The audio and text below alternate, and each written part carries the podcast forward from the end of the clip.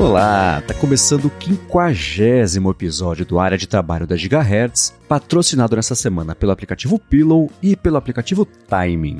Quem tá falando aqui é o Marcos Mendes e assim como toda semana, a Bia também tá por aqui. Tudo bem, Bia? Tudo bem, Marcos? Olá, pessoal. Hoje a gente tem um convidado muito especial aqui. Exatamente, um convidado que é curioso porque na véspera da gente começar a, gravar aqui, fazer esse episódio lá, num dos, dos, dos aspectos, das propriedades do site dele, o pessoal falou, pô, bem que vocês podiam fazer alguma coisa com a Gigahertz, hein? Rolou, Rodrigo Guedin, bem-vindo ao área de trabalho, bem-vindo ao podcast. Oi, Marcos. Oi, Bia. Olá a todos. Obrigado pelo convite. É uma, um prazer estar aqui. Muito bacana que você está por aqui. E é curioso porque o Manual do Usuário não, é um site que eu não sei muito definir, né? Você cobre tecnologia, mas não cobre exatamente a notícia. Você presta um passo meio pro lado assim e repercute a notícia no contexto mais macro de comunicação, de responsabilidade, é, do próprio mercado, né? Você é, lá no manual fala sobre um lance meio Slow News, como é que você define o manual do usuário para a gente poder explicar para todo mundo, para quem não conhece? Bom, para quem está ouvindo e não conhece, quiser depois ou agora visitar é manualdousuário.net. É um site que cobre tecnologia, ele está no ar desde 2013, vai fazer 10 anos agora em outubro. Uh, eu gosto de definir o manual como de algumas maneiras assim, porque de fato é um projeto meio difícil de definir por é, de uma maneira mais convencional, mas ele é um site de tecnologia que tenta se inserir no debate, puxando é, ou cobrindo, comentando as coisas por um ponto de vista é, que ainda que não é muito comum, que não se vê em outras publicações. É, em 2013 era assim, mais eu acho, hoje ainda existe, mas publicações de tecnologia costumam ter um viés muito mercadológico, falar, dialogar muito com o mercado e às vezes deixa de lado o usuário final. Então eu assumo esse papel de falar, de escrever para pessoas, como eu, não para o mercado. Então tem esse aspecto. E o outro é que eu vejo, eu tento fazer o site que eu gostaria de ler. Então é uma coisa muito autoral, nada guiada por algoritmos ou por é, Google Trends. eu nem acesso Google Trends. Então acaba tendo essa carinha ou esse esse visual mais de blog, embora tenha, eu não tenha muita opinião e tal, mas eu tento me pautar ou me guiar por muitos princípios jornalísticos. É, é, tem cara de blog, mas por trás é uma uhum. estrutura ou uma abordagem mais profissional, assim. Isso, claro, veio, foi uhum. construído ao longo desses 10 anos, mas é uhum. É algo que eu valorizo muito como um diferenciador. Porque eu não me vejo como um influenciador, nem como produtor de conteúdo, eu sou um jornalista que escreve em um blog. Então é mais ou menos isso. Ah, Guedinho, ótimo que você me deu a deixa para minha primeira pergunta. Já, já jogou e eu vou cortar, vou cortar a bola. É, como é que é ser um, um, Eu não vou usar esse termo produtor de conteúdo, porque lá no número um, né, Marcos, a gente falou que até meu gato é produtor de conteúdo. Exato. é um termo complicado. Mas como é que é escrever conteúdo autoral? Gostei dessa definição sua. Uh, em 2023, uh, a gente consegue, eu vou me colocar nesse balaio também, a gente consegue realmente viver sobre as nossas próprias regras ou são as grandes plataformas que estão definindo o caminho que a gente quer seguir? Olha, Bia, eu consigo. Que bom. Mas não sei se, se é uma regra, assim, porque o, o, manual ele é anacrônico assim em vários sentidos. É, quem acessa, se você que está ouvindo acessar agora, você vai se deparar com um site com cara de blog, embora o código seja bem atualizado, né, use sistemas modernos e tal, o visual dele é muito anos 2010, assim, né, não, não tem nada muito avançado nesse aspecto. E eu acho e isso é proposital, assim. Eu, eu prefiro muito mais é, o jeito que ele é, que é um site que abre rápido, que não tem muitas firulas, que não interfere com, com a navegação, uh, do que algo que tem um visual mais moderno, mas que seja mais difícil ou mais lento para navegar.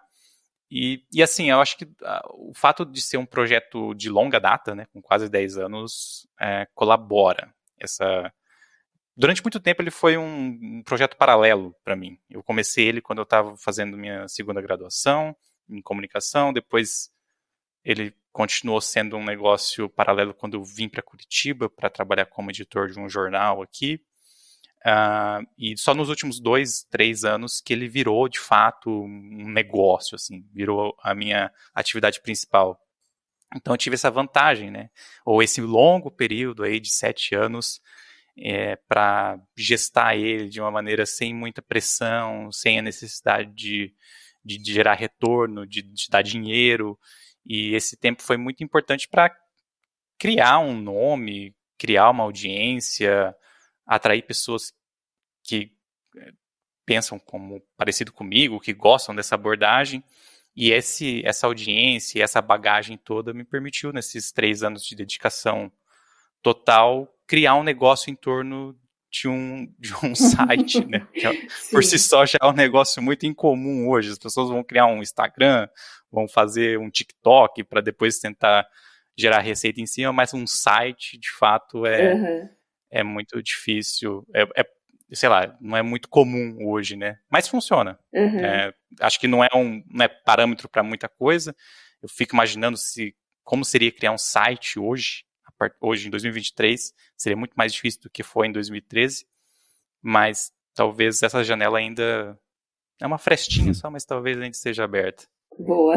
É, existe uma questão de que talvez é, essa criação de sites, etc., possa voltar com um pouco mais de força agora que a gente vê o Facebook de um lado com um certo declínio, o Twitter também com toda essa confusão, né? abriu muita discussão de novo de pessoal ter propriedade sobre o próprio conteúdo e aquela coisa toda. Então, quem sabe voltar a fazer sites, quer dizer, fazer sites volte a ser uma coisa que as pessoas façam daqui para frente. Você, quando você, você falou que você posta basicamente o que você, coisas que você quer postar, que você quer discutir, seu processo de decisão é basicamente esse. Putz, tenho algo a dizer sobre isso, vou postar. É, a gente fala bastante de ferramenta aqui, a gente fez um episódio sobre RSS, etc para você coletar as notícias, é, como é que você usa de ferramenta, tanto pode ser de RSS mesmo, rede social, com, como é que são as suas fontes para você mastigar esse conteúdo e postar o que você coloca lá no manual? São algumas fontes, assim, e curiosamente acho que quase não tem rede social. É, parei de usar o Twitter em dezembro de 2022. Acho que lá era uma boa fonte, tinha muita coisa. Sim. Né? Mas pesando ali tudo, eu decidi dar um tempo. Mas assim, eu, todo dia eu acordo, tomo café e depois dou uma passada assim por, pelo noticiário. E, o que consiste essa passada no noticiário? É, muitas publicações que eu acompanho por RSS, nunca deixei de usar. É uma coisa, uma ferramenta assim super útil. É, também acesso a alguns sites de jornais e publicações especializadas que têm um volume maior de, de, de, de conteúdo. Eu acho que não adianta colocar no RSS isso. É, então, dou uma passada por jornais nacionais e, e por sites estrangeiros, principalmente estrangeiros de tecnologia, mas também alguns locais. Uh, também, o, também leio newsletters, uh, tem algumas newsletters diárias, outras semanais, que é, me ajudam nessa uhum. ronda, né? Uma espécie de ronda, assim. E, e aí, para não dizer que não tem nenhuma rede social, eu uso, não é bem o Mastodon, mas é um outro sistema que conversa com o Mastodon. Uso, é, ainda estou construindo uma base de seguidores lá, mas vez ou outra aparece alguma coisa. E também gosto de dar uma olhada sempre no Hacker News, que é um, um fórum de debates é, do Vale do Silício, é, muito popular nos uhum. Estados Unidos, foi criado pela Y Combinator, que é um, uma empresa de investimentos, e tem muita coisa legal lá, assim, muita curiosidade, e algumas conversas bem bacanas. Então, e claro, estou sempre atento assim para os leitores mandam muita coisa também, assim, que eu acabo aproveitando para escrever a respeito ou para colocar numa das newsletters do manual. Então essa troca é sempre também ajuda. Além da ronda que eu faço, que é uma coisa ativa, também tem essa coisa passiva que vem dos leitores, tanto pelo Orbita quanto pelo grupo fechado no Telegram e comentários individuais. É, a, a ajuda, acaba ajudando. Uh, com relação ao modelo de negócios, Guedin, uh, você acha que as plataformas elas sempre foram umas, umas auxiliares do, do, de quem escreve, né? Principalmente texto. Não vamos falar de vídeo. vamos sair um pouco do audiovisual e ficar em texto, tá? será que as plataformas poderiam. Agora a gente está vendo o Twitter com modelo pago, a Meta está estudando aí colocar modelos pagos. Uh, será que tem no horizonte alguma perspectiva de quem trabalha com conteúdo receber alguma remuneração também por esse tráfego, uh, por alimentar as redes com informação? Olha, eu sinceramente não tenho muita expectativa com isso, não.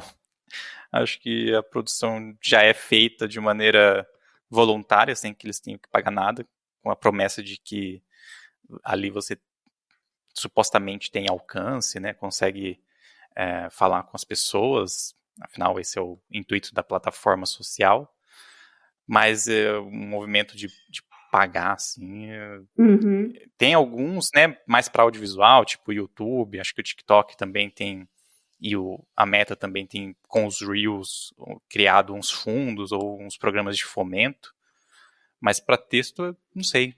Modelo de Substack mesmo já se provou que não é sustentável a longo prazo. O que eu acho que pode funcionar e existe toda uma movimentação e um debate a respeito disso é forçar as, essas big techs a, a sustentar o jornalismo via fundos, né? Uhum. Fundos setoriais, assim, que é um modelo, tipo, todas elas, ou pelo menos Meta e, e Google, investem em jornalismo, eles, as duas empresas têm braços de é, que ajudam, que dão treinamento, que, enfim, dialogam e até investem também em redações, em iniciativas jornalísticas, mas é uma coisa que centralizada, né? Uhum. Depende delas, dessas empresas decidirem em quem elas vão investir. Uhum. Então, eu acho que a Ajor, sou, manual do usuário é associado à JOR, Associação de Jornalismo Digital, já se posicionou é, a, a, favor de, da criação de um fundo setorial, e eu acho que isso seria legal, porque você forçaria essas empresas a, a pagarem, né, as empresas, tendo lá um critério, um recorte do que é um jornal, que é uma definição muito difícil de se fazer, mas sem deixar o poder decisório nas mãos dessas empresas. Que aí uhum. também né, você vai ver os programas que elas têm, claro, acho que atingem, alcançam iniciativas independentes uhum. e, e, que realmente precisam dessa grana, mas muita coisa vai para Folha, Estadão, uhum. enfim, grandes conglomerados aí de, de comunicação. É, eu sou um pouco reticente nesse sentido, porque eu tenho a impressão que só as grandes empresas de comunicação acabam fazendo parte disso. E o pessoal como a gente, qual que é a melhor maneira de manter um negócio sustentável? Cobrar diretamente da audiência, uh, cativar uma audiência fiel, criar satélites financeiros em volta do conteúdo em si, né? Por exemplo, algumas, alguns conteúdos pagos, uh, loja, enfim, é, negócios satélite orbitando em torno do site, né? Pessoal como a gente aí pode ter esperança em voltar a escrever, ter blog, e obter algum retorno com isso?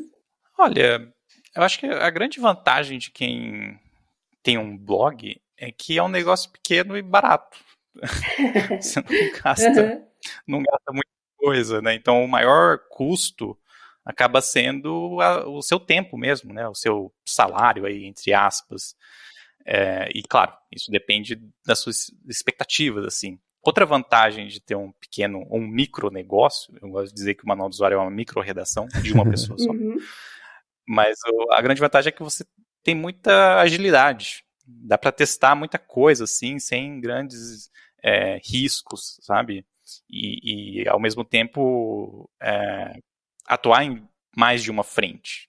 Eu acho que hoje a gente já está, por exemplo, você falou do modelo de assinatura, né? De ah, cobrar diretamente dos, dos leitores. Uhum. Tipo, é um modelo que está saturado já. É, é, não só. Porque hoje você concorre não só com outros outros sites, você concorre com a Netflix, com, o Spotify, com o Globoplay. É, tipo, é um, é um valor assim que sobra. O que sobra no orçamento, ah, vou investir, vou colocar um dinheiro aqui num negócio legal. É. Então, né, é um dinheiro limitado e está sob risco. Mas assim, no manual do usuário tem assinatura, é, mas não é todo, é tipo um terço da receita. Existem outras fontes de receita e, e aí essa é a vantagem assim de ser um negócio pequeno, porque você tem agilidade para testar, experimentar e de repente algumas coisas funcionam, outras não, mas nessa é, você consegue fazer um, um mix de fontes de receita que, que consegue sustentar o negócio, assim. Uhum. É, então acho que dá, é, é, difícil. Acho que se, o ideal é que você tenha lá um, um, uma grana para queimar por um ou dois anos para tentar né, até emplacar isso. O manual do usuário mesmo, quando voltou quando se tornou independente do, da Gazeta do Povo aqui, virou um negócio, é, eu tinha lá um ano, um ano e meio de reservas para, se não entrasse um centavo no site, tudo bem, não ia, né, sei lá, atrasar o aluguel. é, e foi muito importante, porque eu consegui desenhar esses, essas fontes de receita, experimentar, lançar, esperar elas crescerem gradualmente, a menos que você seja um, alguém muito famoso já, não vai ser do dia para noite que você vai é, obter uma receita recorrente que te sustente. Uhum. Então, é possível. Mas, assim, não, não quero criar ilusão em ninguém que está ouvindo que, ah, vou lançar meu blog hoje e amanhã vou estar tá vivendo dele, porque esse desfecho é muito difícil. É fácil começar, mas é muito difícil você atingir uma estabilidade, assim. Uhum. Uhum. E antes de passar a bola para o Marcos, só mais uma perguntinha aqui, só para a gente encerrar esse tópico. Nesses 10 anos do Manual do Usuário, você tem percebido que a cabeça do usuário tem mudado com relação ao, a, a, escolhas do que ler, do que consumir, é, até pagar por conteúdo, pagar por licenças de software, uh, enfim, qual que é, como é que está a cabeça do, do, do usuário, do consumidor de blogs, de conteúdo jornalístico hoje em relação a lá no comecinho, 10 anos atrás? Ah, eu acho que muda. A minha mudou muito, assim. É... O próprio perfil do manual também mudou. Acho que em 2013, eu sempre comento, assim, o, site tinha, por exemplo, uma pegada muito forte de, em produtos, sabe? Eu recebia celular de fabricante para fazer análise, review, umas coisas assim. E hoje eu, sei lá, se duvidar, nem falo do iPhone novo saiu, porque não é uma coisa que está mais no meu, no meu uhum. campo de interesse, assim, né? Acho que o mercado mudou muito e, e as minhas preocupações, as minhas áreas de interesse evoluíram é, também. E, e, claro, isso reflete no tipo de leitor que acompanha o site. Eu tenho certeza que muita gente ainda hoje, que li o manual em 2013, ainda hoje curte ler review de celular, mas é uma coisa que não me interessa mais, eu acho que não é mais relevante, então eu não faço.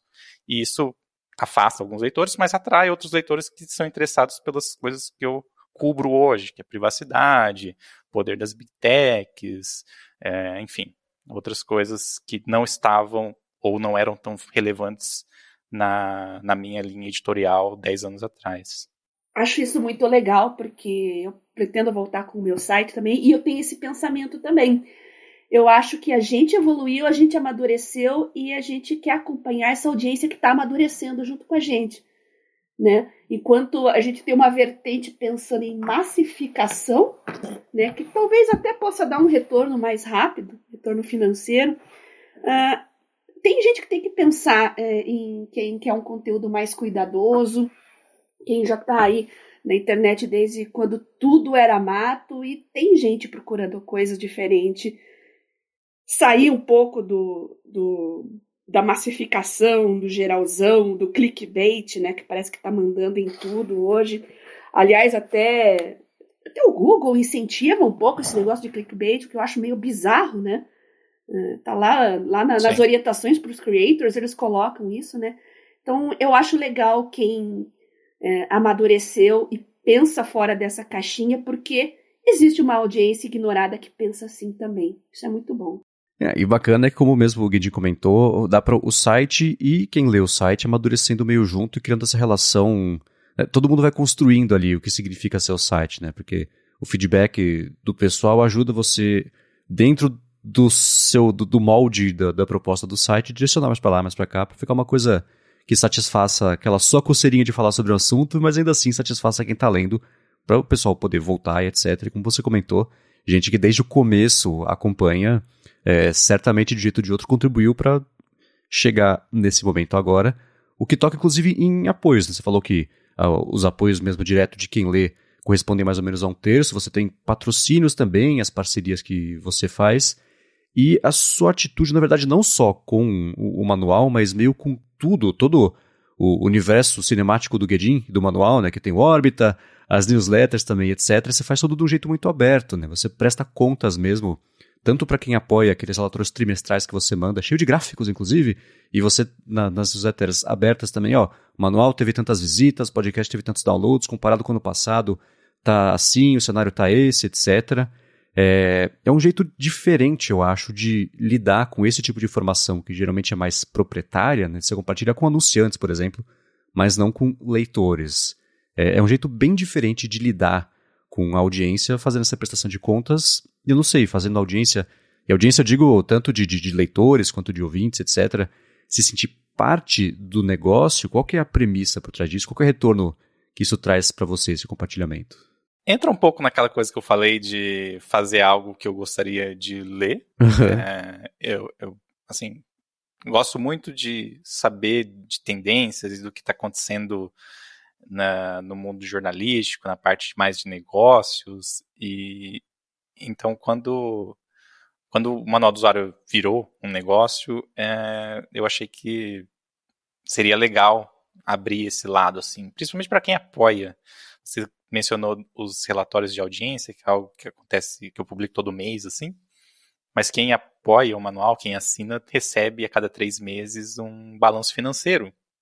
Um, tipo, tudo que entrou, tudo que foi gasto, quanto eu uhum. ganhei, quanto sobrou para mim. É, então, eu, sei lá, eu acho que é, é legal para que quem acompanha mais de perto ter essa visão transparente. E a transparência é um dos pilares assim que eu tenho no site, é, não só do lado do negócio, mas do lado editorial também. Então, por exemplo, é, eu tenho ações. Quando eu menciono ou escrevo a respeito de uma empresa que eu tenho ações, eu deixo, coloco um bloco no texto escrevendo que eu né? Uhum. Tem um interesse ali. Não que eu vá mexer o mercado, né? Poxa, o manual não vai subir ou derrubar o valor das ações, mas tem um interesse ali oculto. E é uma coisa assim que eu acho absurda que não seja uma praxe no Brasil, pelo menos, sei lá, acho que uma outra publicação de, de finanças é, já fez esse uhum. compromisso de ou mostrar ou afirmar que todos os colaboradores não têm investimentos diretos em empresas, né? Porque há um conflito de interesse bem óbvio. É, então, é, acho que vai nessa linha mesmo, Marcos, de fazer o, o negócio que eu gostaria de ler. É, então, o site tem essa, esse pilar né, da transparência. Uma outra parte disso é um metablog que existe lá, o bastidores.manualdosuário.net, que, assim, coisas ali meta, né? Bem meta mesmo, que acontecem com o site que eu comunico por ali. É, são várias pequenas iniciativas assim para abrir mesmo a operação para quem tem interesse. Não, não são todos, mas tem algumas pessoas que gostam de ler, de saber. E eu estou sempre tentando buscar assim coisas, é, maneiras de aumentar a participação dos leitores e de aumentar a transparência. A última coisa que eu fiz, que ainda está em andamento, foi criar um comitê de transparência ou de supervisão que vai revisar a cada dois meses as minhas decisões ali de moderação. Eu leio e modero todos os comentários que chegam no site, mais de dois mil comentários por mês, e alguns eu interfiro, apago, edito e tal. E aí surgiram algumas reclamações de que eu estava sendo meio rigoroso. Falei, tá bom, vamos tentar melhorar isso. Então, em junho, meados de junho, vai sair o primeiro relatório tem uma comissão lá de um comitê de três assinantes que foram eleitos pelos próprios assinantes que vai esse comitê vai revisar as minhas decisões é, e eu vou publicar o que uhum. eles escreverem assim sem nenhuma ingerência sobre aquilo. É mais uma iniciativa nesse sentido de transparência mesmo. Legal, é, essas iniciativas, acho elas, elas são muito diferentes, a gente não vê por aí, especialmente sites, ou mesmo que lidam mais com comunidade, fazer esse tipo de coisa, e quando você anunciou o comitê de transparência, a intenção de fazer e a parte da eleição de quem ia fazer parte, depois a divulgação das três pessoas, etc., eu falei, cara, esse é um jeito muito doido de levar um, um, um site barra uma comunidade, né? Então é bacana. É porque tô... não precisaria fazer aí, né? Exato, exatamente, né? Então tô bem curioso para ver não só o reflexo direto, digo, ah, vamos ver o que foi moderado, o que eles reverteram, mas o impacto mais de, de médio ou longo prazo disso na, na sua forma de moderar ou, ou as regras de moderação de, de, como um todo ali do tanto do site mesmo quanto é, do Orbita. E, e, antes de falar do Orbita, que acho que daria para fazer um episódio inteiro sobre ele, porque eu acho muito fascinante a ideia, é, eu queria falar um pouquinho do Guia Prático, o, o podcast de vocês, que, enfim, né, existe há um tempão, estava um formato estabelecido, etc. É, a gente estava comentando aqui antes da gravação, né, que a Jaqueline precisou sair para lidar com, com os outros projetos dela, e você está num, num, momento meio de transição para encontrar um, não sei se é exatamente um formato novo, mas já foram um do, ou dois episódios já sem a Jaque com é, entrevistas. Como é que tem sido essa, essa busca por um novo formato ou por uma nova forma de publicar o podcast, de, de tratar dos assuntos, é, estando solo e precisando das entrevistas, ou não sei, você pretende fazer episódios mais né, no nível tecnocracia, só você falando? Como é que vai ser para vocês? Como é que tem sido? É, o, o, podcast, ele, na verdade, precede o site. Né? O podcast surgiu antes do Manual do Usuário. Tinha esse nome Manual do Usuário, e para evitar confusão, em algum momento dos últimos 10 anos a gente fez um, um rebranding ali. Mas a Jaque saiu, ela avisou com antecedência, né? Eu consegui, é, não fui pego de surpresa. É, e sim, é uma mudança de formato, sim, porque até, até então, embora os participantes é, tivessem mudado muito ao longo desse tempo, já fiz parceria com o Gizmodo, já teve uma galera diferente, e nos últimos dois anos era eu e a Jaque. Uh, eu não sei, eu fiquei pensando assim, ah, será que eu chamo alguém, né? Ou será que eu tento uma coisa diferente? Ano passado a gente fez muitas entrevistas e eu gostei do resultado, assim, porque é um negócio que é, não que o mesa cast seja ruim, mas eu acho que a entrevista é um formato que acrescenta assim ao manual. É um negócio que é, acaba tendo na, no, no, nos materiais em texto escrito quando tem reportagem, algumas colunas de opinião, mas não é um negócio muito recorrente no site. É, então, a, usar o guia prático para isso, é, para trazer vozes diferentes, para dar essa oxigenada no projeto, é, é, algo que me anima muito, assim, para continuar uhum. o podcast, sabe? Porque se fosse depender de fazer igual o Guilherme faz no Tecnocracia, eu falando sozinho por meia hora, não ia dar. Acho que eu não tenho todo esse talento assim para entreter e reter alguém comigo falando por uhum. meia hora. Daí eu trago uma galera legal, né, interessante, e só fico perguntando e ouvindo. então vou tentar aí. Já foram dois. É, eu entrevistei a Yasmin Cursi e o Paulo Renat, duas pessoas sensacionais. E tem, já tem um gravado que vai ser essa semana com a Aline Vale, que minha intenção, não sei se eu vou conseguir, né? Tá, isso ainda é um, um teste, mas o meu objetivo é sim transformar o guia prático num podcast de entrevistas. Toda semana trazer alguém interessante, um bate-papo ali curto, de 20, 30 minutos, é, também para não tomar muito tempo do ouvinte. E vamos ver se isso cola. Boa.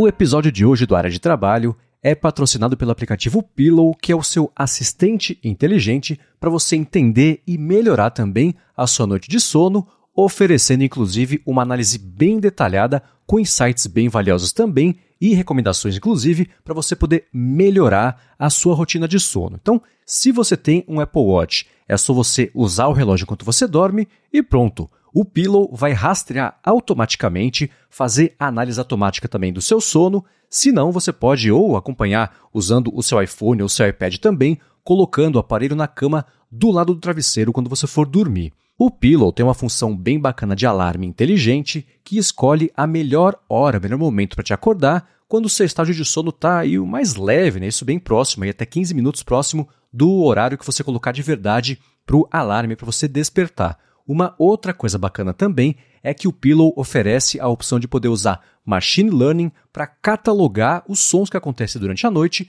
incluindo o ronco, a apneia do sono, fala também e coisa desse tipo. A interface dele é bem fácil de você usar para poder explorar e entender, claro, também melhor os seus dados de sono e os algoritmos do Pillow estão sempre em atualização, seguindo aí, ficando em linha com os achados dos estudos mais recentes aí, pesquisas também sobre o sono. Quem usa o Pillow com Apple Watch curte também ver a análise da frequência cardíaca para cada sessão de sono e com isso consegue ver a variação, queda na frequência cardíaca, né? nível de oxigenação do sangue também, até frequência da respiração, isso tudo durante o sono. Eles têm uma preocupação enorme com privacidade, então todas as informações são criptografadas e armazenadas de forma segura no seu aparelho e também na conta do iCloud se você fizer o opt-in e análise do som também nunca deixa o seu aparelho, ela acontece localmente aí no seu iPhone ou no seu iPad. Por fim, para usar o Pilo no Apple Watch, eles oferecem uma série de complicações para você poder né, ver aí, olhar rapidinho, bater o olho, já entender algum dado específico que você quer ver sobre o seu sono. E para saber mais sobre o Pillow, faz o seguinte: acessa pillow.app, tem link aqui na descrição. Ele é grátis na App Store com uma assinatura né, para poder liberar todas as funcionalidades e além disso, ele é totalmente traduzido aqui para o português. Então, mais uma vez, acessa lá pillow.app e dá mais piada no aplicativo. Muito obrigado ao Pillow pelo patrocínio de mais esse episódio aqui do Área de Trabalho e pelo apoio a toda Gigahertz. Você falou do Guilherme, eu achei curioso que no começo desse ano o Tecnocracia passou a ser um podcast publicado quando estiver pronto, sem a pressão do, do prazo, do deadline, daquela recorrência. E essa é uma mudança que né, pode parecer pequena, mas acho que pro, pro, pro dia a dia, como é que funciona o negócio, é, é uma coisa grande, né? Você, no dia a dia, tanto no manual quanto pro podcast, pro óbito, enfim, as newsletters, etc., como é que você organiza o seu dia para, de um lado, você manter a sua produtividade e as coisas saindo, mas do outro também não chegar perto ali de um burnout, de ficar com uma sobrecarga do que você se comprometeu a publicar, do que você sabe que as pessoas esperam de, de conteúdo, de publicação? Como é que você equilibra essas duas coisas? O Tecnocracia, o Guilherme meio que oficializou o negócio que já rolava. É, né? tá, é. era, a proposta inicial era a cada 15 dias, mas em 2022 ele até brincava, né, em vários episódios, falando, ah, às vezes um pouco antes, muitas vezes depois, mas a cada 15 dias estamos aqui. Então esse ano vai ser quando sair. A gente já teve dois episódios esse ano. É, mas assim, é uma coisa que ele decide, claro, ele tem esse, esse poder, mas comigo eu funciono muito com prazo, assim. É, ainda mais no, quando é um negócio seu, né? Que você não tem um chefe ali te cobrando. Então você precisa estabelecer algumas algumas restrições ou alguns prazos para não não cair nessa coisa de ah, quando ficar pronto sai e aí não fica pronto. Eu tenho um exemplo meu mesmo, que é a minha newsletter pessoal que eu criei para manter contato com os leitores. E acho que eu mandei uma ou duas edições esse ano, porque é do tipo vai quando tá pronto, então nunca tá pronto. E aí no manual tem algumas rotinas, assim, eu uso é, umas listas de tarefas para me ajudar a lembrar, mas tem rotinas, então eu sei lá, é, por exemplo, a newsletter, ela sai terça, sexta e sábado, religiosamente. E aí, na de sexta, tem uma coluna de opinião, que é um, uma parte que eu considero forte, assim, do site, e mais trabalhosa, né? Porque eu sempre tento é, escrever um texto ali de 500, 600 palavras uh, de algum assunto que está quente. Não dá para eu fazer uma gaveta, né? Escrever um monte de texto uhum. e ir soltando, assim, ao longo do tempo. Tem que ser uma coisa na semana. Mas isso, isso tudo me ajuda a manter o site fresco, né? Ou não só o site, mas o projeto, assim, sempre tendo conteúdo saindo e tal. É, eu sou meio contra essa ideia de que você tem que publicar, não importa o que. É, então, tem dias que não sai nada no site, tudo bem. Mas manter um cronograma de conteúdo é algo que é útil, eu diria essencial a consistência é muito importante, né? Uhum. Às vezes, claro, tem semanas que sai uma coluna bem ruim. não vou mentir aqui. Às vezes, né, você tá lá quinta tarde, o que, que eu vou escrever para amanhã cedo? Uh, mas uh, é raro, né? Claro, é, mas é, é, importante, eu gosto de ter prazos. E assim, não sou muito rígido, né? Não sou um chefe muito rígido comigo mesmo. Sei lá, tem. Ah, eu tô achando Às que. Às vezes é não assim, sai mesmo. Tá falando que não, a coluna tá ruim. Falei, ou o Guedin não consome realmente conteúdo ruim, porque ele não sabe o que é conteúdo ruim. é, não, a gente faz uma régua. Né? Acho que no geral o manual tá bem, assim, no, se a gente analisar o, o quadro mais amplo. Mas eu tento colocar uma régua de tipo, ah, pelo menos eu tenho que achar esse negócio bom, né? Senão, por que, que eu vou colocar isso no mundo? Mas eu, eu diria, eu dizia que não sou um chefe muito rígido, porque às vezes, sei lá, não sai mesmo. E tudo bem. Ou é, semana passada, por exemplo, eu, teve um dia lá que eu comi alguma coisa que me fez mal e perdi um dia de trabalho. Então, isso. O podcast não saiu por causa uhum. disso, porque tinha várias coisas para preparar para sexta e sábado, e uma delas teria que ser sacrificada. Eu escolhi não publicar o podcast. Então, acho que quando pela relação que existe com os leitores, com os ouvintes, eles são muito compreensivos, assim. Ninguém fica me cobrando, uhum. sabe? É, e, e, não sei também se até que ponto isso é bom, porque talvez sinalize que não sinta falta. Mas eu prefiro pensar que a galera entende que é só uma pessoa aqui fazendo e que é uma pessoa, né, um ser humano que tem limitações de tempo, de, de humor, variações de humor, é, enfim, todos os empecilhos que uhum. todos nós conhecemos e temos que lidar. Então, eu, eu tento refletir isso. Né? Não é uma operação, embora já teve gente que perguntou, ah, quantas pessoas que trabalham aí, né, para publicar tudo isso? Aí não, é uma só. Mas, no geral, tento deixar muito transparente que é uma pessoa só e que essa pessoa às vezes falha. Muito bom. Menos é mais, não precisa se preocupar com isso, não. Uhum, também tem essa. Agora você falou sobre as newsletters, é uma coisa que você já também, não sei se foi na newsletter, mas reportou que você próprio está mudando um pouquinho. Como é que funciona o conteúdo, né? Você começou a mandar newsletter, é, links do Orbita e aí virou acho que uma newsletter separada, uma coisa assim. É, eu fiz um, um, um exercício, porque eu sempre tentei ao máximo reduzir de todos os lados a quantidade de informações que eu recebo. Isso vai desde notificação até e-mail e etc. E eu fiquei muito intrigado nos últimos meses sobre com essa, essa hum, esse novo boom de newsletters, interesse por isso. Eu não consegui enxergar o benefício de passar a receber mais e-mail, que é uma coisa inimaginável para mim. Né? E a gente fez um episódio especial sobre isso aqui e, e, discutimos e exploramos. O pessoal mandou bastante feedback também. Passei a assinar algumas newsletters, incluindo a, as que você envia. E do seu lado, de quem está produzindo essas newsletters para elas serem lidas serem relevantes, etc., é, como é que você está encaixando isso? Né? Que tipo de coisa entra na newsletter, que tipo de coisa vai para o site? Pode virar, por exemplo, também um, um, um tópico a ser discutido no órbita. E do outro lado, do feedback que você recebe, da reação do pessoal, o que, a galera espera receber num e-mail que não seja pelo site ou poder discutir, por exemplo, no órbita, que não vira um podcast, sei lá. Como é que é essa relação para quem está produzindo isso?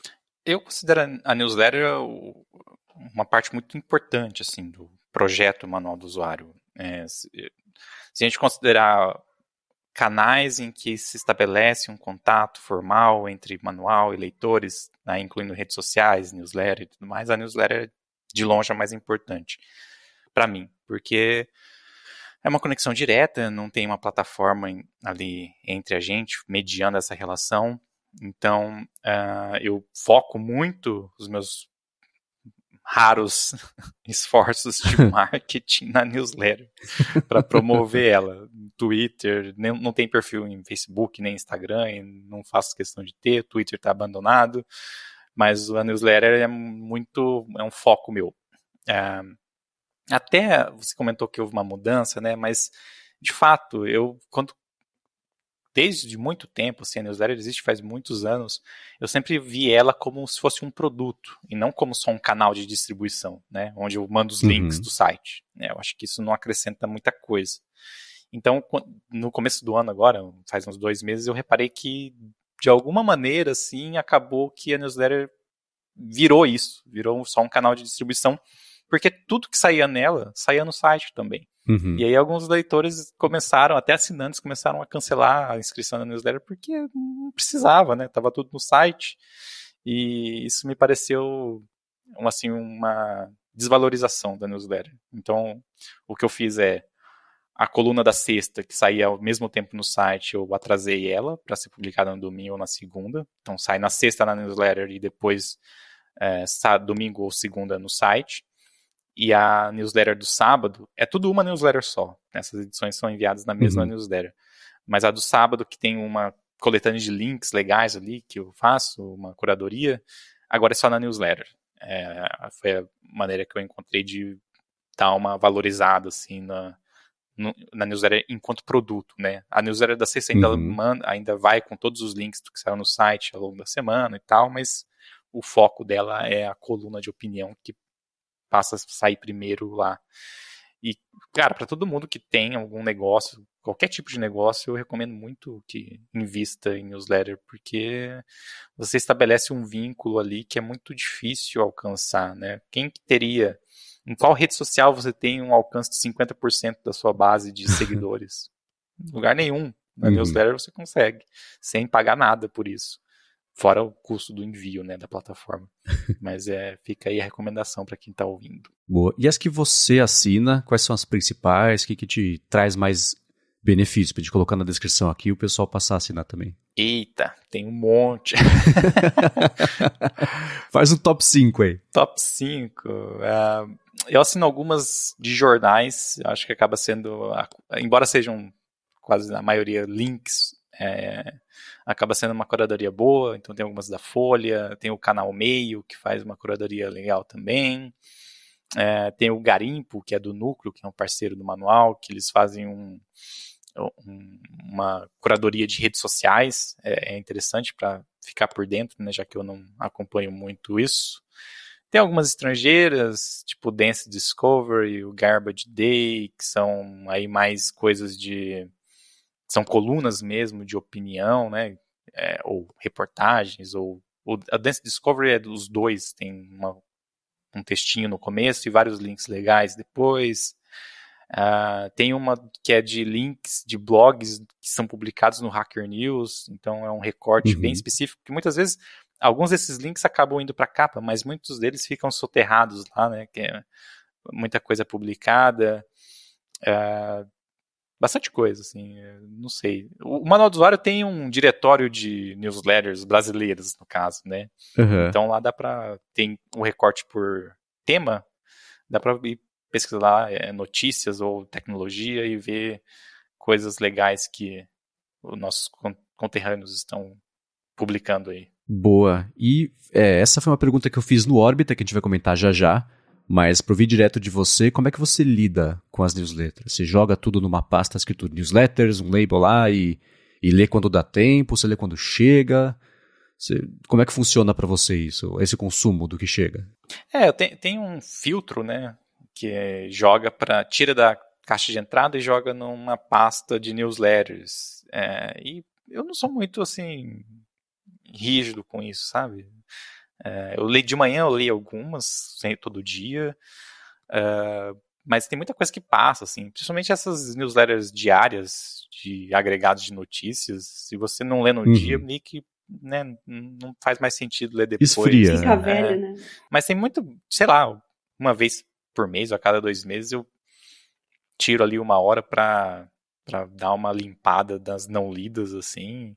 Algumas eu seguro para ler, porque ainda me parece interessante, mas não tenho, não faço muita cerimônia assim de marcar tudo como lido, sabe? tipo, uhum. não tem nada ali que eu vou que é, é urgente ou que é imprescindível, assim.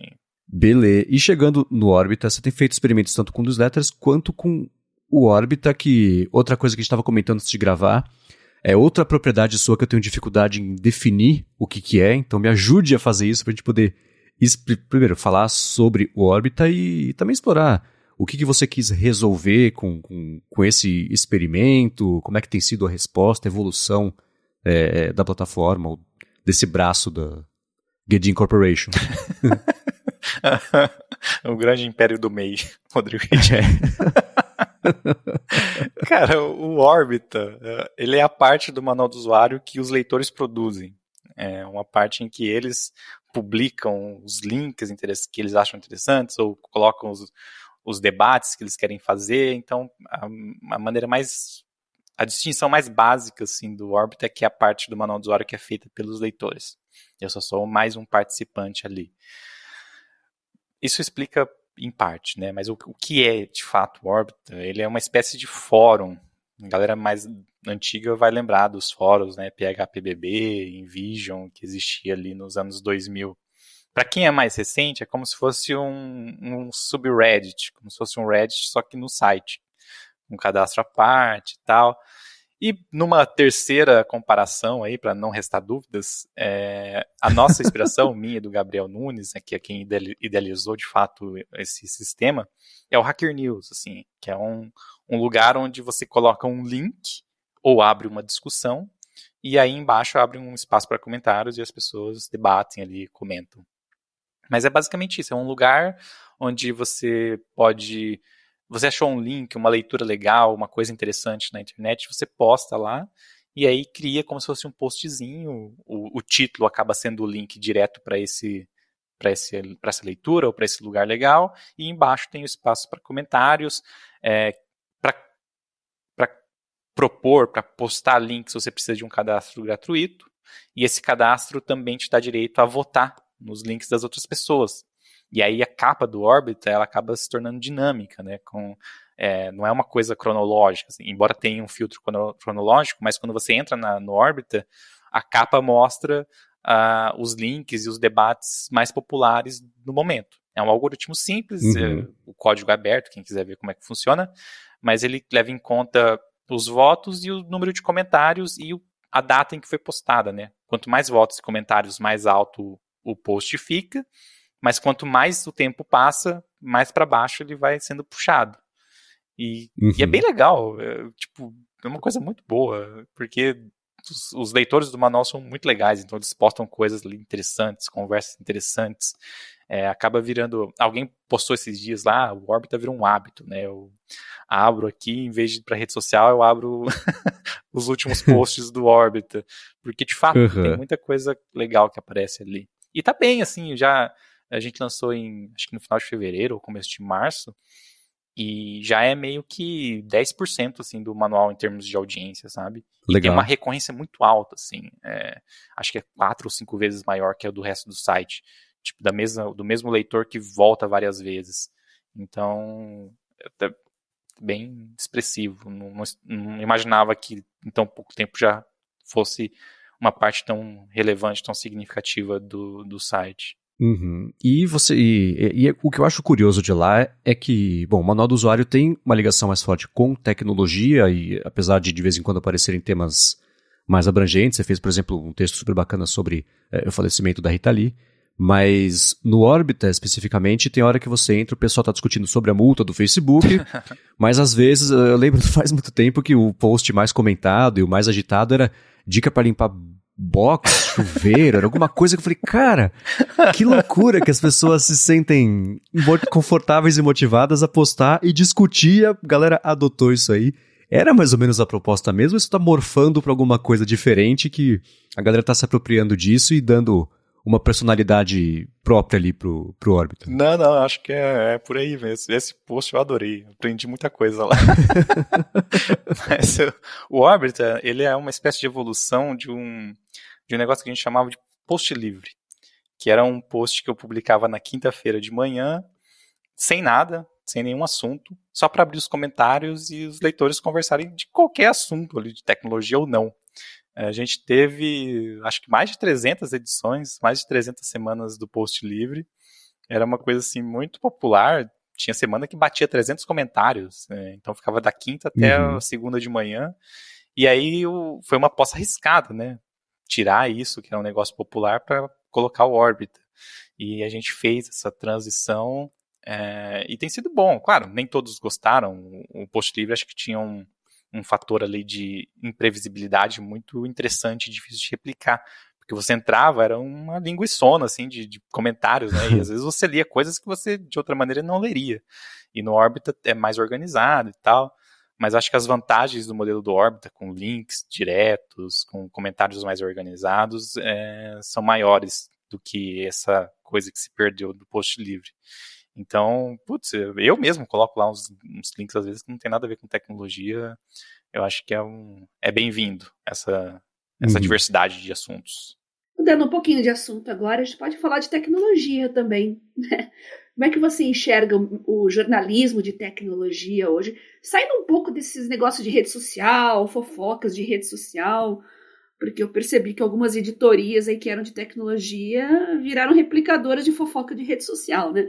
Mas o, o, o, o jornalismo, efetivamente, de tecnologia, uh, como é que você enxerga hoje? Como é que tem evoluído nesses últimos anos, desde que o Manual do, do Usuário surgiu?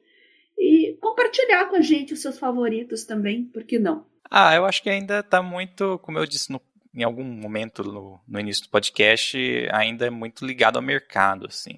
Eu acho, claro, existe é, essa essa função precisa ser cumprida, acho que, né, cobrir o, o tecnologia pelo pelo viés do mercado é tem um tem um, um espaço é importante, mas acaba que é só isso, então, outras abordagens ficam meio de escanteio, sabe?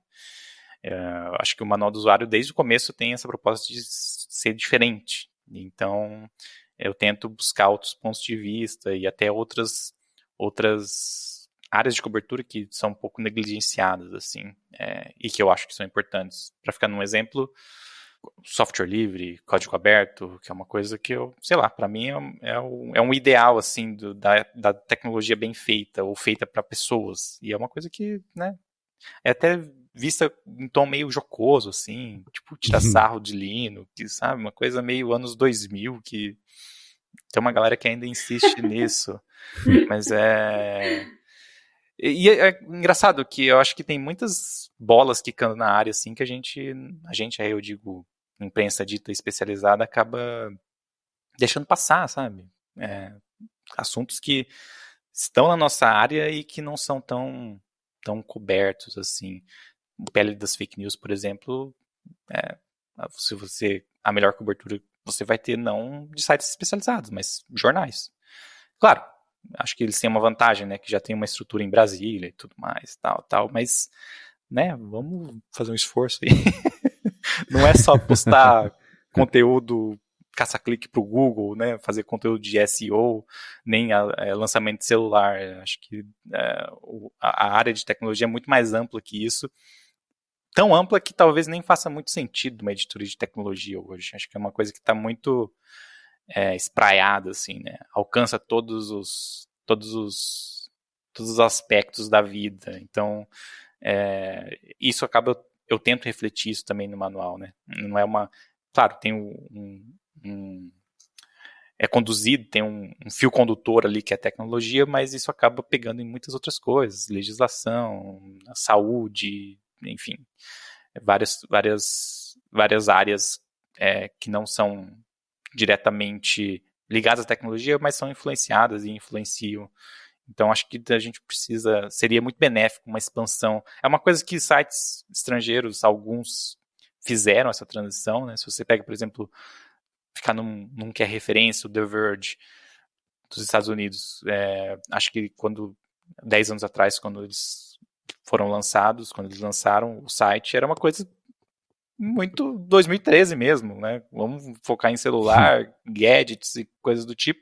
Mas hoje eles fazem uma cobertura muito legal de é, legislação norte-americana, de é, direitos autorais, enfim. Tudo bem que é uma estrutura gigantesca e outro nível de investimento. Mas, né, se eles são referência, talvez a gente devesse aprender um pouco com essa referência. Não é à toa que eles são referência hoje. Isso toca um pouquinho até, você comentou no fim de semana que você está lendo o Traffic, do Ben Smith, né, que é um livro que eu tenho interesse em ler, ainda não li, mas escutei todos os podcasts em que ele foi dar entrevista para falar sobre o livro e sobre o contexto geral de, de redes sociais e cobertura de notícias, o investimento que foi feito nisso e aparentemente quando as redes mudaram o foco, ficou todo mundo ali, né, com, com um pirulito na mão e eu acho que um problema recente disso a gente vê, por exemplo, a redação do BuzzFeed, BuzzFeed News, ser é, extinto porque acabou o dinheiro, basicamente, para isso. Né? O livro, é, é, queria que você comentasse um pouquinho nesse contexto que você falou e da, Bia, da pergunta da Bia também. É, o, o, que você está achando de interessante desse livro? O que, você, que, que te dá vontade de discutir a respeito desse assunto, que também ele é bem meta, Mas assim, se tivesse uma pessoa que eu recomendaria esse livro, seria para você, porque você gosta desse tipo de assunto e, putz, você já tá lendo. E aí?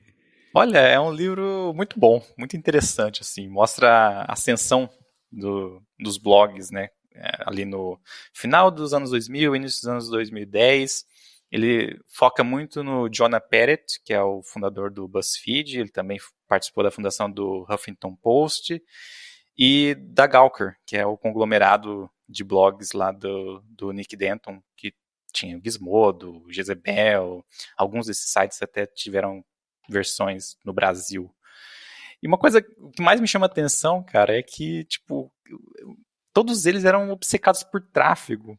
Tanto que é o nome do livro, uhum. né? Mas, assim, era uma coisa. O objetivo final era tráfego, era gerar audiência, era chegar aos milhões de leitores. E, assim, custe o que custasse, sabe? É bem louco. Uhum. Assim, no, no Tagalker, eu acho que era mais explícito o Nick Denton. E são duas abordagens diferentes, né? O Nick Denton era muito no feeling, assim, ele, ah, eu acho que isso vai repercutir, ou é, né, a Gawker era famosa pela, pelas coisas absurdas que eles postavam, mas era uma uhum. coisa muito no feeling, e o BuzzFeed, o Huffington Post era quase uma ciência, assim, os caras estudavam o que que funcionava no Google, o que que funcionava no Facebook, pau, publicava muito daquele tipo de conteúdo, assim, meio que tentando desvendar o, o algoritmo da caixa preta, né? Mas no fim das contas, as duas abordagens, elas acabavam no mesmo destino, que era gerar tráfego, e era tudo o que importava. E então, todos esses impérios, eles foram construídos em cima de posts que a gente, sabe, classificaria como clickbait mesmo. Esquecíveis. Não, é mais Altamente esquecíveis. esquecíveis. O lance da cor do vestido. Pois é, o vestido ainda não é dos piores, mas tipo, todos eles, o BuzzFeed publicava muita coisa apelativa, o Huffington Post também, eles falavam que era a estratégia do mullet, sabe? Porque de frente, na capa, você tinha lá o conteúdo político, o conteúdo dos, das estrelas, das celebridades que publicavam, mas no fundo, no, no mullet, né, nas costas, você publicava lá foto de celebridade nua, é, os affairs que aconteciam, isso não estava na capa, mas era o que gerava tráfego, que, o que dava audiência uhum. mesmo. Então é meio que assim, claro, não, não que fosse um segredo, mas descortina muito isso, de que a moeda corrente nos anos 2010 era a audiência e, e putz, é, a gente percebeu, né, que isso não é sustentável, tanto que hoje todas as publicações falam, ah, vamos melhorar nossa, nosso site, vamos fazer newsletter, porque o Facebook, que foi o grande parceiro, o grande catalisador dessa fase, dessa era da internet, meio que deu uma banana para todo mundo ali em 2016, uhum. 2017 e, e, a gente vive hoje num mundo em que aquele, aquela maneira de, de, de fazer notícia não funciona mais, né? Não só pela parte técnica, mas também pelo, acho que é uma maturidade, aí talvez uma coisa mais para a sociedade americana, mas Tipo, a estratégia da Gawker em algum momento ali do início da década era postar foto de pênis de pessoas, de caras que vazavam. E isso gerava um tráfico absurdo. Mas né, uhum. não funciona mais isso, acho. É, né? e o Gawker tem aquela história maluca de como ele terminou, né? Que foi é, por ter vazado a informação de como é que ele chamava? Ah, do Peter Thiel. Que o Peter, é, Peter Thiel, que ele era é, gay, e isso, isso era uma coisa conhecida ainda. Tirado e o Peter Thiel financiou o processo que o Hulk Hogan abriu para falir o site, quer dizer, foi um, um ataque por proxy aí para falir o site, então é uma confusão do começo ao fim, né? É. é, é muito louco como isso definiu um pouquinho essa, essa era, é, foi uma história muito famosa. Quem planta colhe, né? Vamos falar é. a verdade. Eu acho que definiu muito, definiu muito, porque em algum momento ali do meados da década, esse, essa nova safra de, de empresas de mídia meio que parecia que ia dominar o mundo mesmo. Sim. Rivalizar com os New York Times da vida, assim, tal. Uhum. Mas é, não, não, não rolou.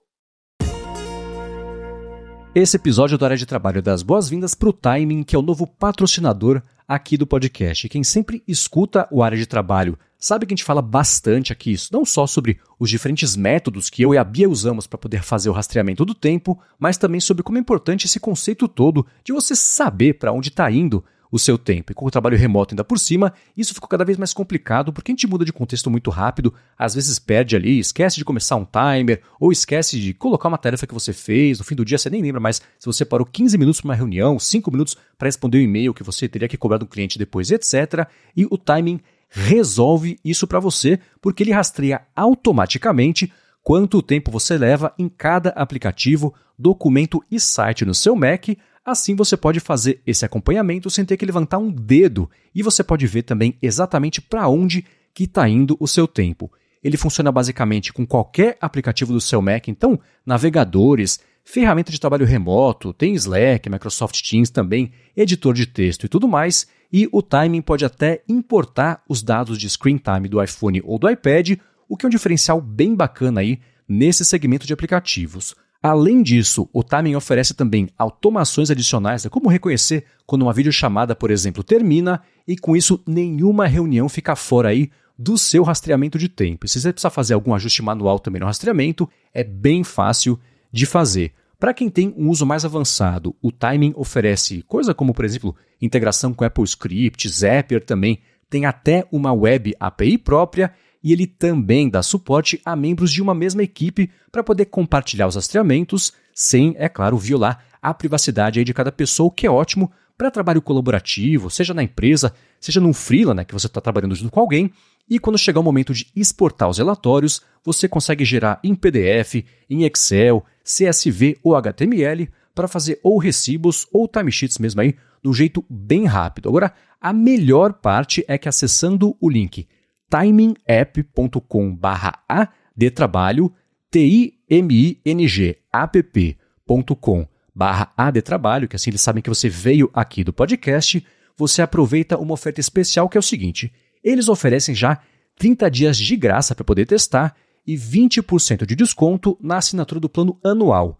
Mas pelo link timingapp.com barra A de trabalho, você ganha 10% adicionais de desconto para fazer o primeiro pagamento quando for fechar a assinatura. Então, mais uma vez, vai lá, timingapp.com.br adtrabalho para saber mais e assume de vez aí o controle do seu tempo sem ficar gastando tempo aí com timers individuais. O link também, claro, está aqui na descrição. E olha, eu passei a usar o timing depois que a gente começou a falar sobre os patrocínios. Eu estou usando aqui a versão demo e está mudando completamente como é que eu lido com a administração de tempo.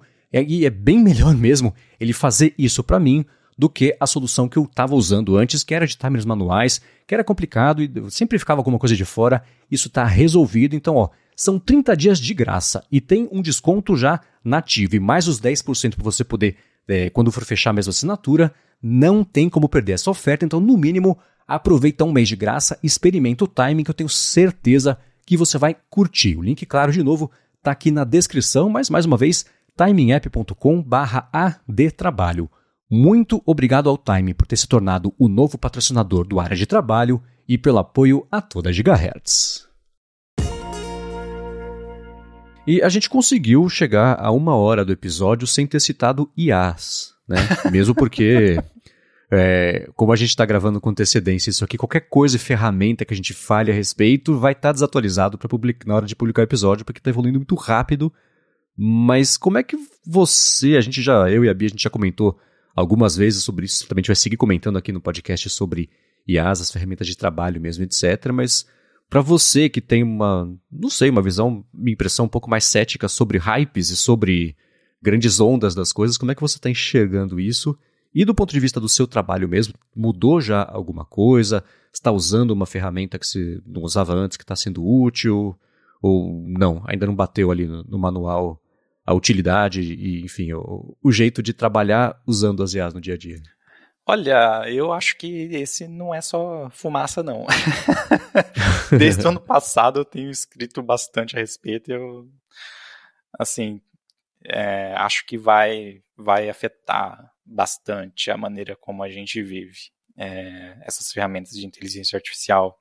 É, claro, eu acho que tem um receio meio particular aí, né? Afinal, IAs que escrevem, é, ainda que seja um texto medíocre, mas né, acho que a gente está meio afogados em textos medíocres, então é, é, um potencial muito grande assim de que esses chat GPTs da vida substituam muito muito trabalho intelectual, por mais raso que seja, mas, né, né acho que existe um risco. Então isso me preocupa muito, assim. Uh, eu acho que o manual do usuário, ele, até pelo posicionamento que tem, uh, não corre um risco imediato. Uh, se eu começasse a postar coisas ali escritas pelo chat GPT, a galera ia notar e não, não, funcionaria muito bem. Não é assim, o público médio, né, que não perceberia é, isso. É uma galera que, que tá é uma galera que tá ali pelo que eu escrevo e pelas coisas que eu edito de outras pessoas e publico ali. Então, tem esse fator. Agora você pega, sei lá, um, um site generalista que escreve post para responder pergunta do Google. O ChatGPT, com certeza, consegue já substituir isso. Né? Um, né? Uma coisa muito fácil de, de uma IA é, fazer hoje. Ainda que talvez tenha alguns erros factuais, mas se você antes tinha 10 redatores para ficar escrevendo é, essa injeção de linguiça e, e gerar receita com anúncio de gente que vem do Google, talvez você possa reduzir para uma pessoa que só revise o que o ChatGPT escreve. Então, tudo bem, existe esse risco. Agora, no manual, uh, acho que a única coisa que eu uso, assim, mais ou menos, é tradutor online, que provavelmente já tem, né, umas coisas de aprendizado de máquina e tal. Eu usava muito, uso bastante aquele DeepL, que é um, não é o do Google, mas eu acho tão bom quanto, às vezes melhor. Mas aí dia desses eu descobri que o macOS, que é o sistema que eu uso, tem um tradutor embutido no menu de contexto. Você seleciona um texto, hum. clica o botão direito, tem lá traduzir. E é, é pior, muitas vezes não funciona direito, mas para a maioria das vezes quebra o galho. Eu ia falar isso. É, não, ele é meio ruinzinho eu assim. Ia falar isso. Mas para sentenças simples ele funciona bem. Então, e é muito mais prático, né? Você dá o botão direito ali, já tem um botão para copiar e tal. É, quando não funciona bem, eu abro o DPL, mas no geral eu tenho usado isso. Não sei se tem inteligência artificial, mas para gerar texto assim, não tem, não vejo apelo, sabe? É, sei lá, Mesma coisa se chegar para um para um chefe de restaurante e falar, ó, oh, o que, que você acha desse miojo aqui? É muito fácil de fazer. Vamos, quer usar? Tipo, não, mano, eu escrevo, é o que eu faço. Vou usar uma ferramenta que escreve por mim?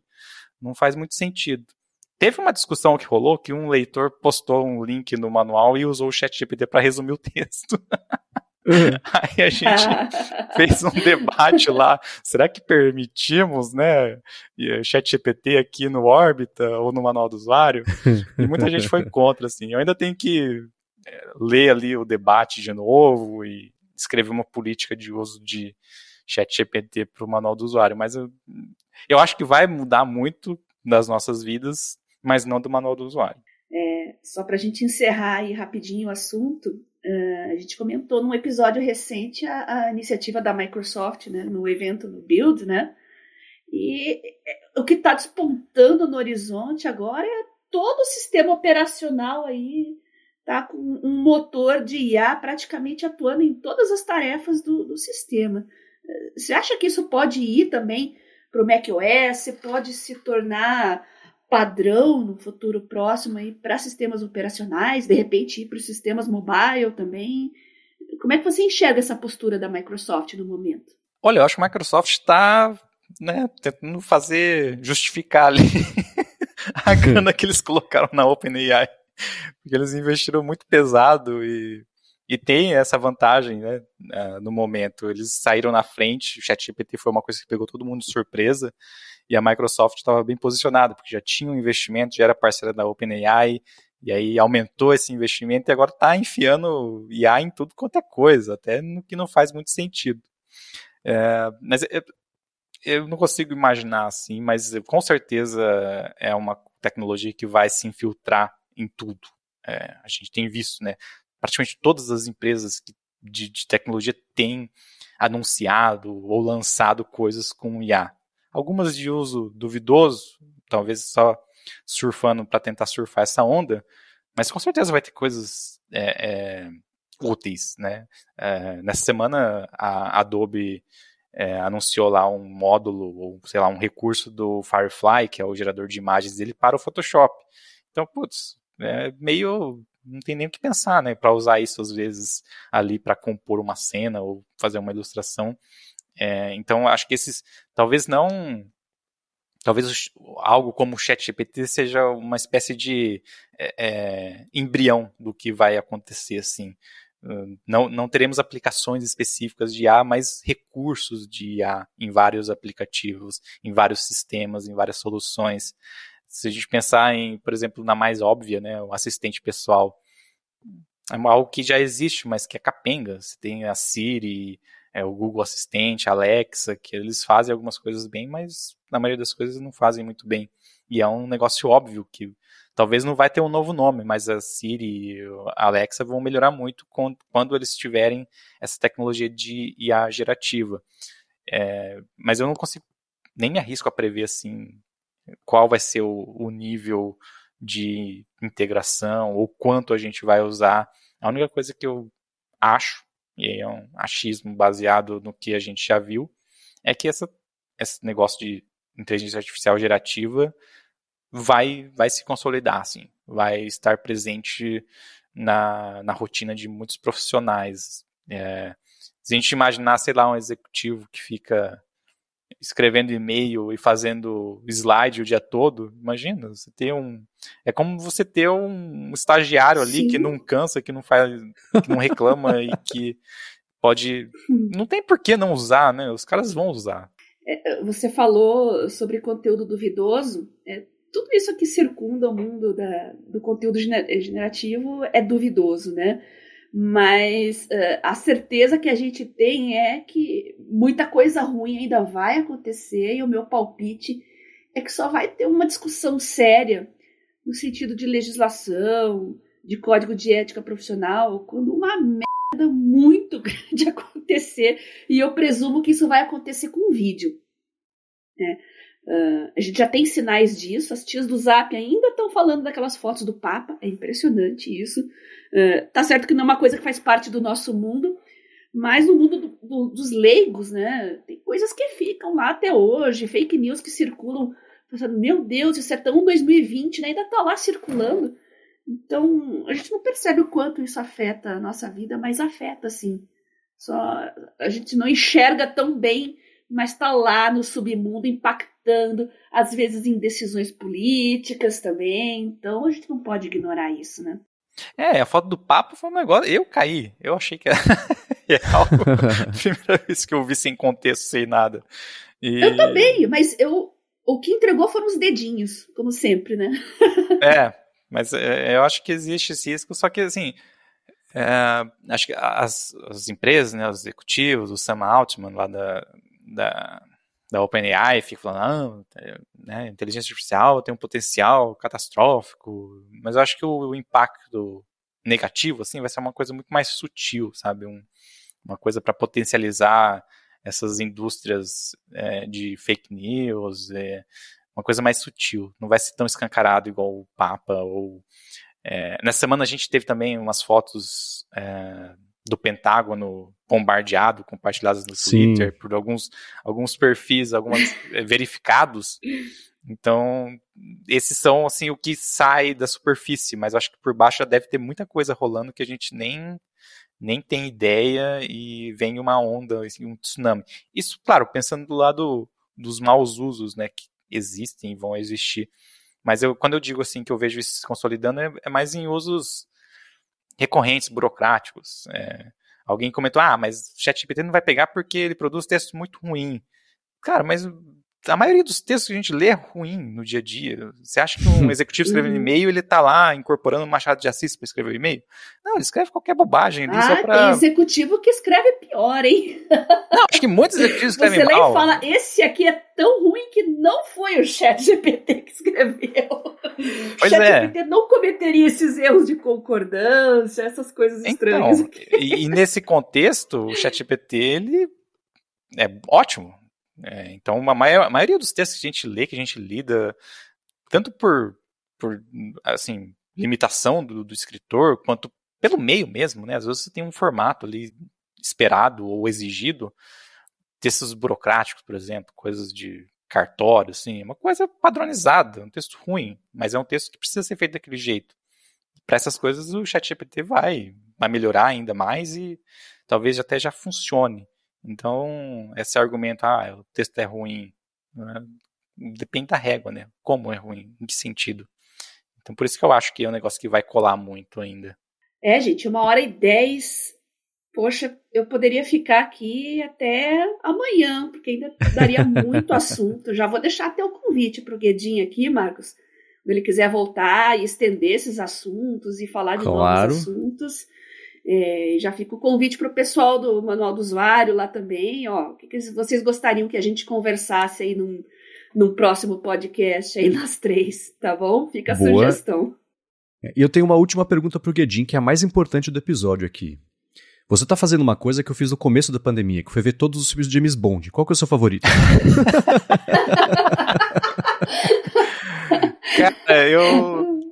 Até agora, eu, o último que eu vi, eu só vi os do. do Sean Connery. O próximo ah, é do. Tá. O primeiro do Roger Moore. Mas dos. Uh. Dos que eu vi até agora, acho que o mais legal é o From Russia with Love, que em português é. Uh. Eu, eu citei o título. Eu citei, eu tô tendo esse cuidado porque eu mencionei isso, esse filme no no guia prático e falei o título errado. então eu traumatizei um pouco. Mas o título em português é Moscou contra 007. Moscou, exatamente, ah, é, tá, isso aí. Tá. Esse é legal. O primeiro também, o Dr. No lá, o satânico Dr. Uhum. No. Não sei Sim. por que botaram isso. Mas esse é muito bom também. Esses são, acho que são os dois primeiros, o Moscou contra 007, 007 é o terceiro ou o segundo.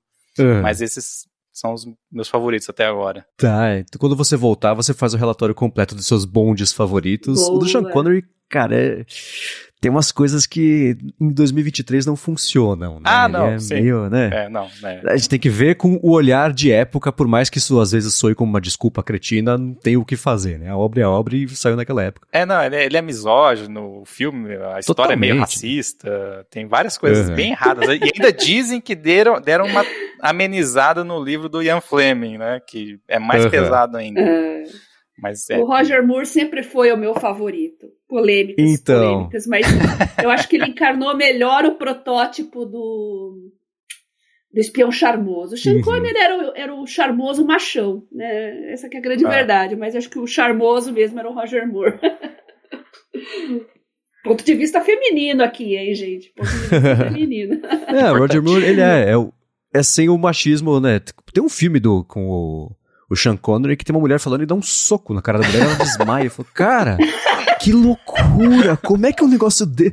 Que loucura, né? É. é. tipo a cena do Indiana Jones, né? Que o cara faz umas manobras ali, pá, dá um tiro no cara, pronto, acabou a briga. Você fala, cara, os heróis é. não fazem esse tipo de coisa, né? Não devia ser assim. Uhum.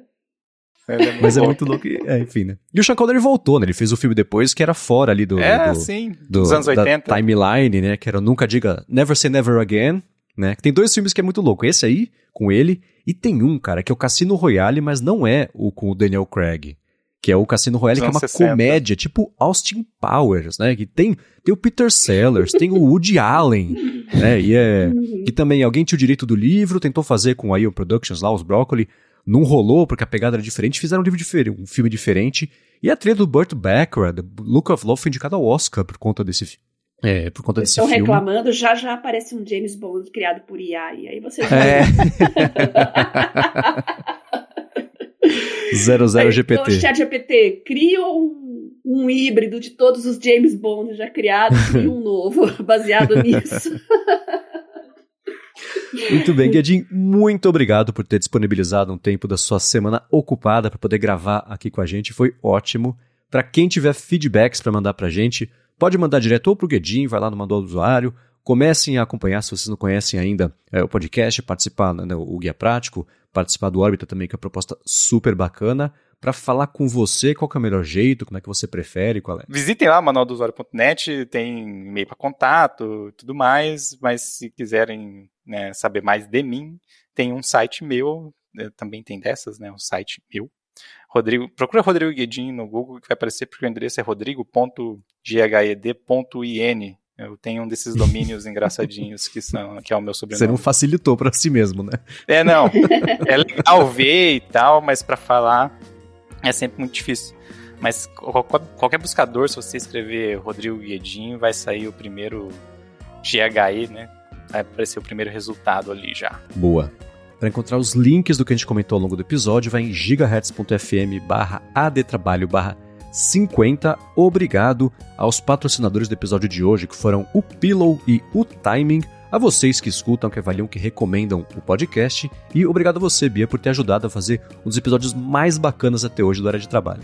Opa, gostei, adorei também. Tanto que eu vou reforçar o convite aqui pro Guedin, pra gente continuar esse papo aí com novos assuntos e abro aqui para os nossos ouvintes e os leitores e ouvintes do Manual do Usuário também, Tecnocracia, todo o mundo uh, uh, que orbita aí hoje o, o Manual do Usuário, seja por newsletter, seja por podcast. Então, entre em contato com a gente e sugiram pautas para a gente fazer num futuro novo bate-papo, tá bom? Então, para mandar essas sugestões, o meu contato no Telegram é @biacunze. Você pode mandar uma mensagem privada para mim, ou então lá no Twitter @garota sem fio. Muito bem, eu sou MVC Mendes no Mastodon e no Instagram, apresento um monte de podcast aqui na Gigahertz. O Bolha Dev para a Lura, participo do Hipsters Fora de Controle também e escrevo para ifeed.pt. Muito obrigado mais uma vez pela audiência de vocês e a gente volta na quarta que vem. Beijoca sem fio a todos e até a próxima.